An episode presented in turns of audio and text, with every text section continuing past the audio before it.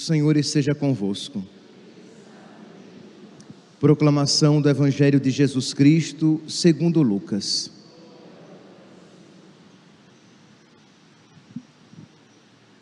Estava chegando o tempo de Jesus ser levado para o céu. Então ele tomou, tomou a firme decisão de partir para Jerusalém e enviou mensageiros à sua frente. Estes puseram-se a caminho e entraram num povoado de samaritanos para preparar hospedagem para Jesus.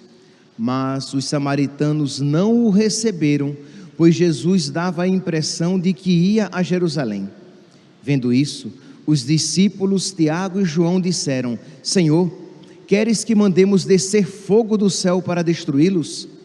Jesus, porém, voltou-se e os repreendeu, e partiram para outro povoado. Palavra da salvação.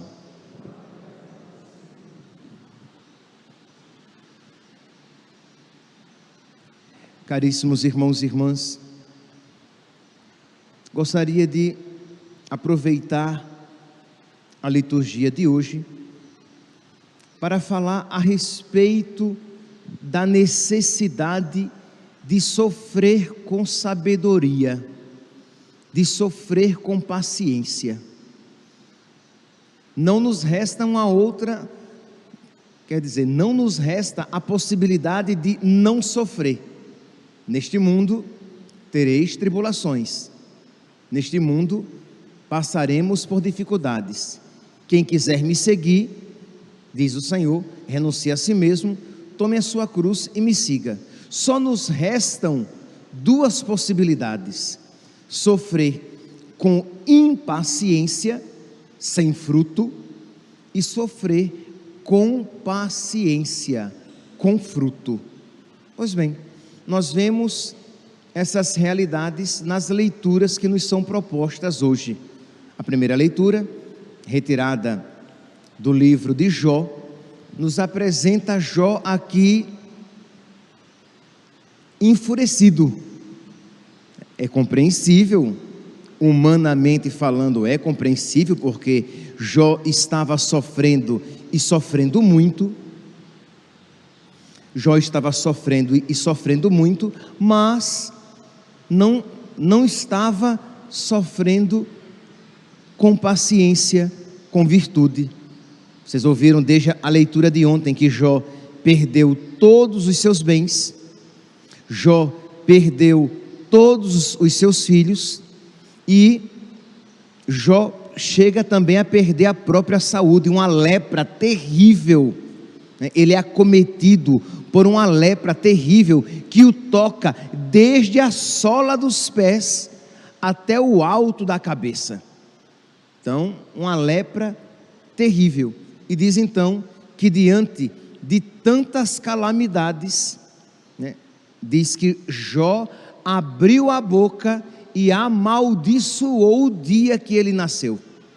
E não só, se vocês pegarem todo o texto do capítulo 3 de Jó, vocês vão ver que ele vai dizer: Maldito o dia em que eu nasci, e maldito aquele que disse: Nasceu um menino. Crê em Deus Pai, até o homem que foi anunciar a notícia levou a culpa. Maldito o dia que eu, nasci, maldito o dia que anunciaram que nasceu um menino. Que este dia seja cortado, não seja mais contado no ano, nem seja mais computado entre os meses, isto é, que este dia desapareça que ele não mais exista, é um dia terrível, que melhor seria se eu tivesse morrido no ventre da minha mãe e o seu ventre se tornasse para mim um sepulcro. Então vocês veem que não são palavras simples, que o ventre da minha mãe se tornasse para mim um sepulcro. Versículo 24: Em lugar de pão, ele vai aqui dizer, falar a respeito da sua dor. Em lugar de pão, eu tenho suspiros, e os meus gemidos se espalham como água. é só sofrimento a minha vida. Todos os meus temores se realizam. Imagine que coisa terrível quando os seus medos, aquilo que se diz, meu Deus, tomara que isso não aconteça. Pois bem, todos os meus temores se realizam e aquilo que, que me dá medo acontece. E por último, versículo 26: Não tenho paz, nem descanso, nem repouso, só agitação, só ansiedade. Isto é, o coração agitado, o coração ansioso diante de tanto sofrimento. Então, Jó, diante de toda esta situação, ele abre a boca e se põe a reclamar, a maldizer. Só não chega aqui ainda a explicitamente blasfemar, mas quando diz: melhor seria que eu tivesse morrido e o ventre da minha mãe se tivesse tornado para mim um sepulcro, ele está de alguma maneira blasfemando contra os desígnios de Deus. No evangelho de hoje, nós vemos algo semelhante. Quer dizer, algo dessemelhante e algo semelhante. Dessemelhante é o que? A atitude de Jesus. Diz que Jesus olha para Jerusalém, né? ele toma a firme decisão de ir para Jerusalém. O que é que Jesus vai fazer em Jerusalém? Sofrer. Ele vai morrer. Então ele toma a firme decisão de glorificar o Pai ele toma a firme decisão de fazer a vontade de Deus. Eis que venho fazer com prazer a vossa vontade, Senhor. E diz então que Jesus, ele passa indo para Jerusalém, ele passa pela Samaria, e lá na Samaria, diz que os samaritanos não quiseram dar hospedagem a Jesus. Uma contrariedade. Imagine já no, no entardecer, iniciando a noite, eles pedem acolhida, e o que é que acontece? Os samaritanos não dão acolhida, e o que é que Tiago e João, imagine João, o apóstolo do amor, né? O que é que João aconselha Jesus? Jesus, queres que nós mandemos descer fogo e mate esse povo ruim, que não quer dar acolhida a nós? Isto é, a impaciência diante do sofrimento. Jesus os repreende e segue à frente. Vamos então procurar um outro lugar. Nós vemos aqui então essa paciência de nosso Senhor. Primeiro, essa aceitação da vontade de Deus na sua vida. Segundo, a sua paciência no sofrer. O salmo de hoje também, ele nos, nos apresenta essa realidade semelhante, esta oração no sofrimento. Isto é, quando nós sofremos, nós não devemos negar o nosso sofrimento, fazer de conta que não estamos sofrendo. Não. Nós podemos, diante de Deus, derramar as nossas lágrimas. Não só podemos, como devemos. Nós devemos reconhecer a nossa dor diante de Deus. Eis aqui um salmo tão propício. A vós clamo, Senhor, sem cessar todo dia e de noite se eleva até vós o meu gemido, e de noite se eleva até vós o meu sofrimento, e de noite se eleva até vós é, as minhas preces lacrimosas. Chegue a minha oração até a vossa presença, inclinai vosso ouvido ao meu triste clamor. Então, é uma prece dolorosa, é uma prece de alguém que sofre, mas não de alguém que se desespera não de alguém que se revolta contra Deus, de alguém que diz: Meu Deus, eu estou sofrendo, por misericórdia, ouve a minha prece. E nós cristãos sabemos que nós podemos fazer esta prece e sempre dizendo: Contudo, Senhor, seja feito como tu queres e não como eu quero. Nós podemos e devemos apresentar a Deus as nossas súplicas, as nossas preces, as nossas necessidades, mas sempre dizendo, contudo, Senhor, que seja feita a vossa vontade na terra, como ela é feita no céu. Saturada de males, se encontra a minha alma. Minha vida chegou junto às portas da morte. Sou contado entre aqueles que descem a cova. Toda a gente, todo mundo me vê como um caso perdido. O meu leito já tenho no reino dos mortos, como um homem caído que jaz no sepulcro, de quem mesmo o Senhor se esqueceu para sempre. Isto é, as pessoas que olham para mim dizem: é um castigado, é um maldito. Essa pessoa deve ter feito muita coisa ruim, porque Deus está castigando. Porque veja o sofrimento dele. E ele mesmo experimentando, isto é, este, este terrível sofrimento, de ser tido como um maldito, ele, se, ele silencia diante de Deus. Enquanto Jó abre a boca e começa a falar, a reclamar, a maldizer, o salmista aqui, ele sofre em silêncio na presença de Deus. Sofre em silêncio por quê? Porque, meus santos, nem sempre, quando sofremos, compreendemos o porquê daquele sofrimento. Nós sabemos, e veremos daqui a pouco, que quando nós sofremos com Cristo, que quando nós sofremos por Cristo, de alguma maneira é o próprio Cristo que em nós sofre e ele continua a sua redenção.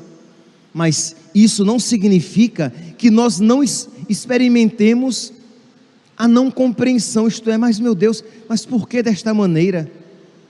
Mas embora nós não compreendamos os desígnios de Deus, sabemos que são sempre amorosos. Então, meus santos, você pode até copiar, né? Essa. Vocês vão encontrar expressões muito mais perfeitas, mas, mas vocês podem copiar. Nem sempre vou compreender os caminhos de Deus, mas são sempre amorosos. Nem sempre compreenderei os desígnios de Deus, mas são sempre para a minha salvação e para a salvação de outros. Nem sempre compreenderei Deus, mas sei que Ele é bom e que Ele cuida de mim. Então continua o salmista: Ó oh Senhor, me pusestes na cova mais funda, nos locais tenebrosos da sombra da morte. Sobre mim cai o peso do vosso furor vossas ondas enormes me cobrem, me afogam. Então veja aqui o desespero, se alguém já teve alguma experiência de, uma, de um afogamento próximo, sabe que é uma sensação horrível, terrível, de estar sendo, de, de, de estar morrendo afogado. É terrível. E ele usa essa, é, essa imagem. Sobre mim cai o peso do vosso furor, vossas ondas enormes me cobrem, me afogam, estou sufocado de tanto sofrimento. Meus irmãos, pode ser que você olhando para a sua vida esteja numa situação semelhante, ou você conheça alguém passando por uma situação semelhante. Então, aprender esta sabedoria é de suma importância para que você tire frutos espirituais do seu sofrimento. Porque no mundo tereis tribulações. Se você, olha que frase motivadora, se você não estiver passando por tribulação, não se preocupe, vai passar. Não se preocupe.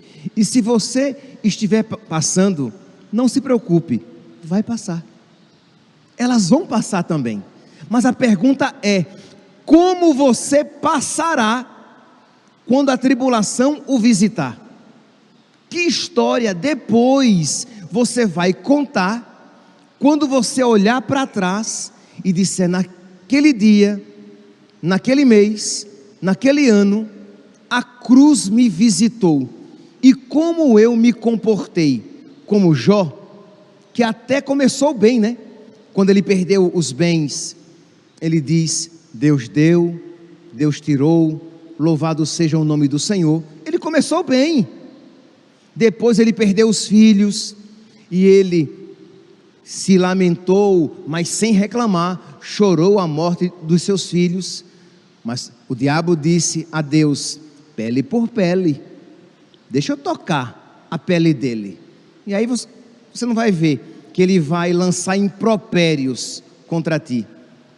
E quando Deus permitiu, e a pele de Jó, isto é, a sua carne foi tocada, ele não suportou. Então, meus santos, nós precisamos terminar bem a obra começada, porque só se salvarão os que perseverarem no bem até o fim. Então precisamos pedir a Deus esta graça para que para que quando o sofrimento passar, eu possa dizer eu não perdi a fé. Pode ser que você diga, eu comecei a me debater, eu comecei a reclamar, mas depois eu recobrei a fé e disse: Senhor, eu não compreendo, mas mesmo assim eu te louvo. Senhor, eu não compreendo, mas mesmo assim eu te amo. Senhor, eu não compreendo, mas mesmo assim na fé eu digo amém. Assim seja. Tu queres? Eu quero. É esta a tua vontade? É esta também a minha. Sem afeto, entendeu? Não queira você desejar agora afetuosamente o seu amém. Diga com a sua inteligência que é movida pela sua vontade, quer dizer, a sua inteligência que move a sua vontade, e você diz amém, sem afeto, sem sentimentos gozosos, mas com fé. Ok, Senhor, assim seja, seja feita a vossa vontade, assim na terra como no céu. E é claro que você mergulhando cada vez mais na fé cristã, você mergulhando cada vez mais na sabedoria de Cristo, você dirá isso cada vez com mais facilidade, porque você verá cada vez mais que, os que Deus tem desígnios com cada sofrimento que Ele mande ou permita na nossa vida. Na primeira carta de São Pedro, Primeira carta de São Pedro, capítulo 4, versículo 12 e seguintes. Vocês podem copiar, peço que vocês copiem, porque é um trecho muito bonito, muito profundo. 1 Pedro, capítulo 4, versículo 12 e seguintes. Caríssimos, não vos perturbeis no fogo da provação isto é, não se agite, não se perturbe, não perca a fé quando o fogo da provação vos visitar. Como se coisa extraordinária lhe acontecesse. Porque Jesus disse: quem quiser me seguir, renuncie a si mesmo, tome sua cruz. No mundo tereis tribulações. Nós olhamos para o nosso Mestre e o vemos crucificado. Então, não é nada de extraordinário. Isto é, você é cristão, você é católico, então você sabe que o sofrimento o visitará. Então não se perturbe. Pelo contrário, alegrai-vos aqui, meus santos. Se nós não tivermos o Espírito Santo, nós, não, nós somos incapazes desta sabedoria. E é fácil dizer do alto do púlpito, é fácil você dizer na catequese, é fácil você dizer num grupo de oração, mas você precisa dizer na sua vida, quando isso lhe acontece, alegrai-vos por participar dos sofrimentos de Cristo, para que possais participar da sua glória e exultar no dia em que ela for manifestada. Então você participa dos sofrimentos, para que você participe da glória de Cristo. Então peça, peça a Deus esta sabedoria, que não é uma sabedoria humana, mas é uma sabedoria espiritual. Então, quando o sofrimento estiver na sua vida e você procurando viver pacientemente aquele sofrimento, você vai, vai dizer: Eu tenho motivos para me alegrar, porque se Deus está me visitando com sofrimento, é porque Ele quer aumentar o galardão da Sua glória na minha vida. Se Deus está permitindo o sofrimento, é porque Ele quer me conceder muito da Sua glória na minha vida. Então, Senhor, dolorosamente, com lágrimas nos olhos, eu digo obrigado. Percebeu? Dolorosamente. com lágrimas nos olhos. Você não vai dizer, pelo menos não de início, você não vai dizer gozosamente, mas você vai dizer obrigado, Senhor. Outra passagem que vocês podem pegar depois, primeiro Tiago, capítulo, desculpa, primeiro Tiago, Tiago só tem um. Tiago, capítulo 1, versículo 2. Tiago, capítulo 1, versículo 2. Considerai que é suma alegria, meus irmãos, quando passamos por diversas provações. Ou ele está louco, ou existe uma sabedoria escondida.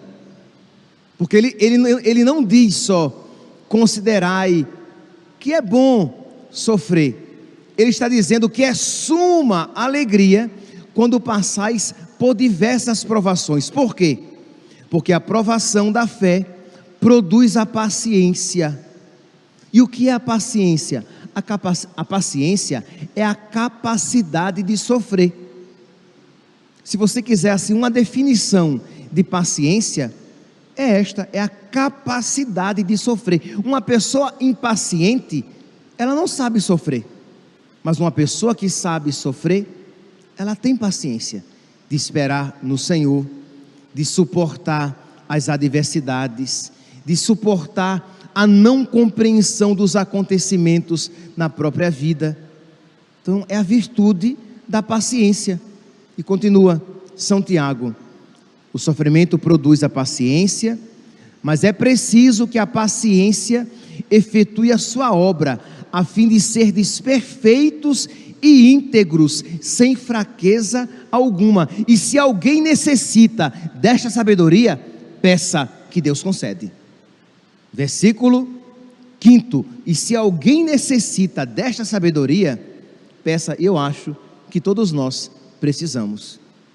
Precisamos pedir a Deus esta sabedoria para que nós aprendamos. Lembra, a opção de não sofrer não existe. Sofrem os que creem e sofrem os que não creem.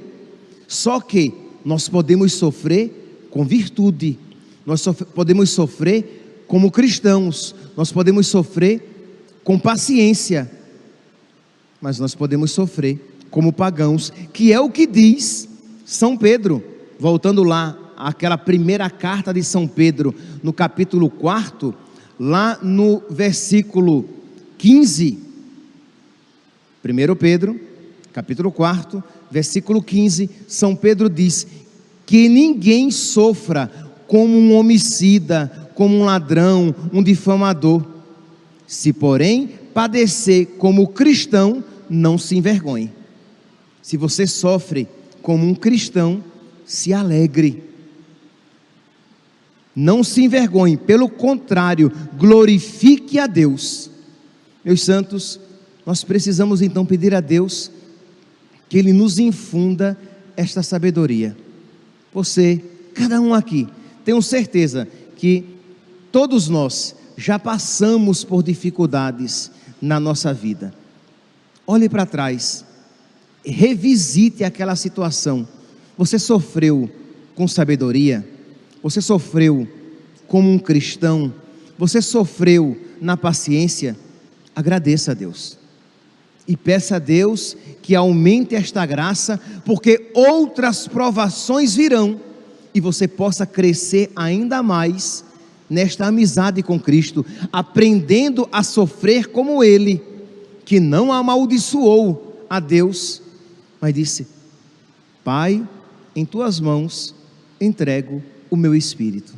Mas pode ser que você olhe para trás e você diga: Padre, eu meti os pés pelas mãos, a minha fé vacilou, eu comecei até mesmo a, a, duvidar do amor de Deus, da existência de Deus, da bondade de Deus.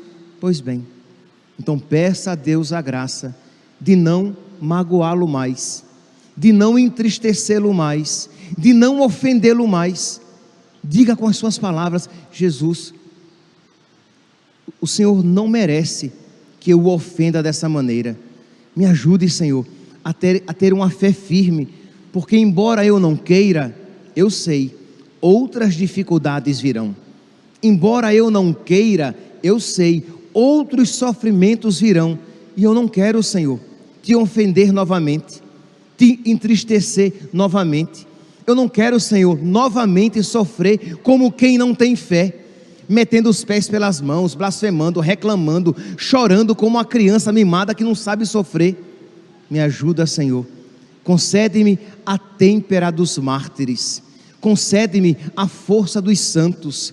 Concede-me, Senhor, esta sabedoria que São Paulo e São Tiago falam, que São Pedro fala, para que eu aprenda a sofrer de tal maneira que eu não só alegre o teu coração, mas que eu tenha o teu coração crucificado no meu peito também. Que nós, meus santos, ouçamos esta palavra de hoje e sobre esta palavra façamos a nossa oração. Louvado seja nosso Senhor Jesus Cristo. Para sempre seja louvado.